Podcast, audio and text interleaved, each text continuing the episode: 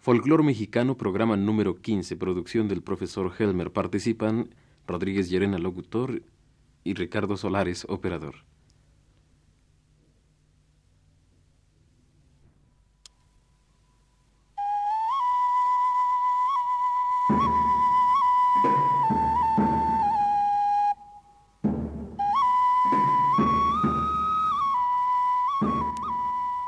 Muy buenas tardes, amigos nuestros. Presentamos a ustedes el décimo quinto programa de la serie Folclor Mexicano, una producción del profesor José Raúl Helmer para Radio Universidad de México.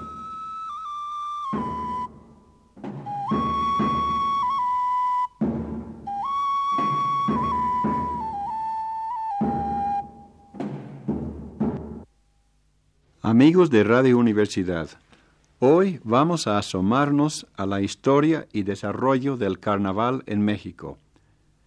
Según el desaparecido Higinio Vázquez Santana, cura y folclorista de gran sensibilidad y carácter campechano, la palabra carnaval se deriva del italiano carne vale, o sea, adiós a la carne, por representar la última oportunidad de gozar de una fiesta profana antes de la cuaresma.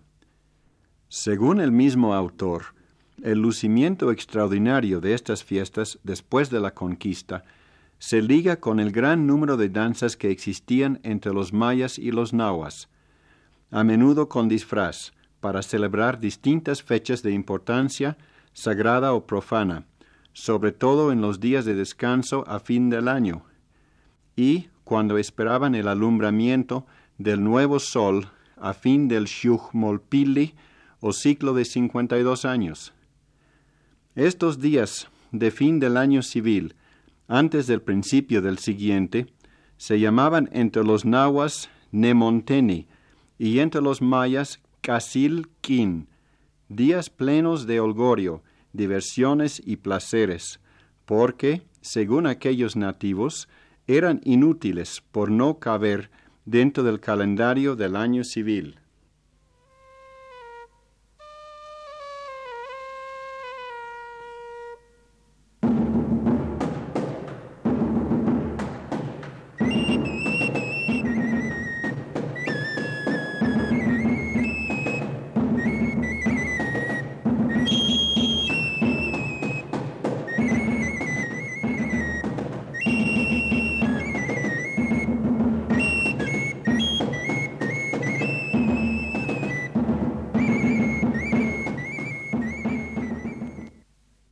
Después de la conquista, el desplazamiento de estas fiestas de danzas, disfraces y buen humor de fin de año al principio de la cuaresma fue fácil sustituyendo las ofrendas a Huitzilopochtli con las imágenes de los santos y las vírgenes, quedando el colorido indígena de los trajes multicolores, máscaras estrafalarias de seres y animales imaginarios, los gritos y alaridos y aspectos coreográficos de algunos bailes. En las danzas y fiestas de carnaval se encuentran numerosas concesiones del rito cristiano a la tradición indígena y viceversa. Escuchamos la algarabía desbordante de una fiesta carnavalesca de los indios tarahumaras de una ranchería en las cercanías del barranco de Urique, en el estado de Chihuahua.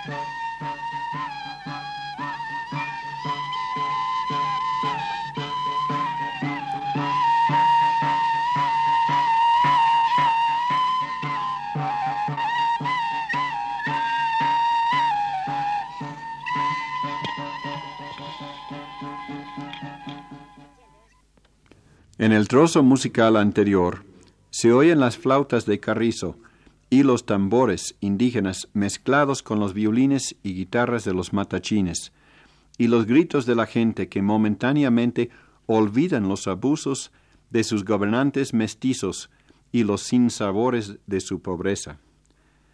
En Jalisco, los papaquis son cascarones de huevo, llenos de papelitos que les dicen amores, o de perfume, o para hacer chistes pesados, de polvo de chile, pintura o algún líquido fétido.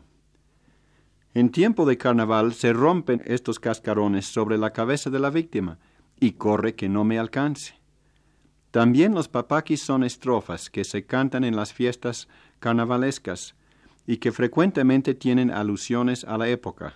Por ejemplo, despídanse de la carne, también de la longaniza, porque se nos va llegando el miércoles de ceniza. Cúbranse los cascarones con amor y con cariño, que en estas carnestolendas soy yo que anda de niño. Dime, niña, ¿por qué tienes tan airados tus ojuelos? Las patadas que me diste, ¿acaso fueron buñuelos? De Jalisco también, como los versos de los papaquis, viene la danza carnavalesca de los tastuanes, de la cual escuchamos un fragmento.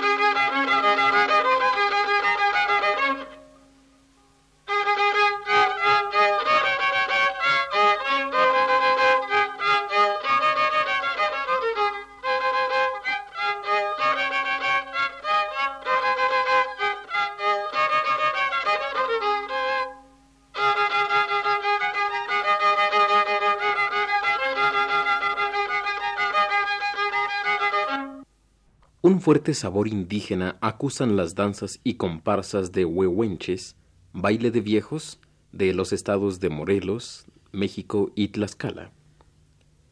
En el pequeño poblado indígena de Tetelcingo, cerca de Cuautla, estado de Morelos, los huehuenches bailan en forma caprichosa, haciendo chistes fuertes a expensas de los espectadores en las calles del pueblo, pidiendo licor de los caseros, y Dios proteja al fulano que no cumpla sus deseos, y a veces cantando estrofas amorosas o picarescas al son de sus guitarras y jaranas, como enseguida escuchamos.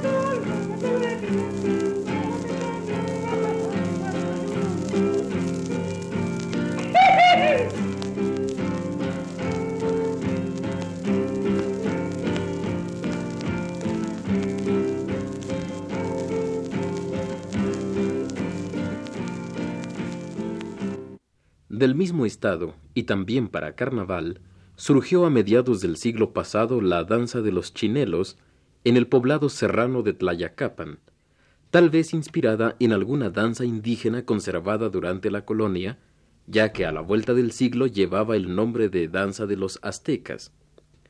Después se difundió a Yautepec, Totolapan, Tetelcingo y Tepoztlán con sus enormes sombreros, elaboradamente bordados con chaquira sobre seda blanca, sus llamativos trajes, generalmente de color rojo vivo, con sus volantes bordados colgados atrás, los danzantes, cada barrio con su estandarte, nombre y comparsa propios, se agarran de las caderas formando una larga culebra humana que va bailando, serpenteando por las calles, gritando y lanzando chistes a las gentes, todo al compás de una alegre banda de viento, como oiremos en el siguiente trozo de esta danza de carnaval de Tepoztlán.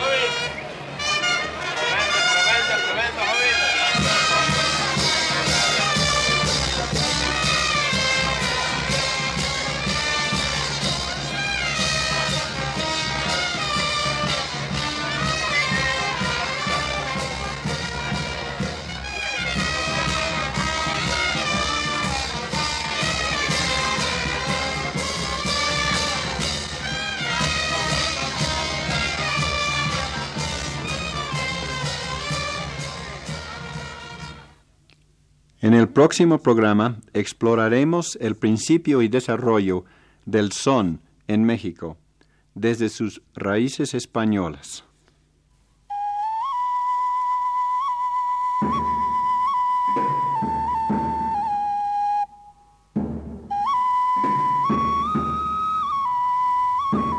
Agradecemos la atención prestada a este programa Folclor Mexicano y les invitamos cordialmente a escuchar el siguiente la semana próxima, el mismo día y a la misma hora.